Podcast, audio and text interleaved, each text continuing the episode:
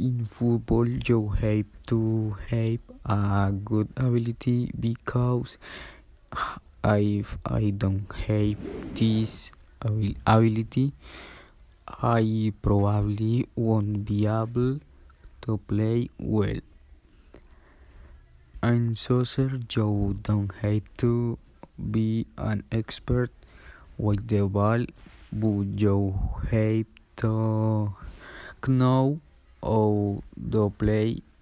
in a good way and have fun with the ball. Soccer today should be considered as a profession since it is a duty and it is a sport that most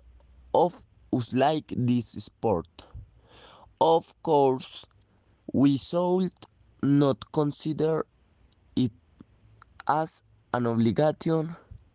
so that children do not only play soccer that is not it should be done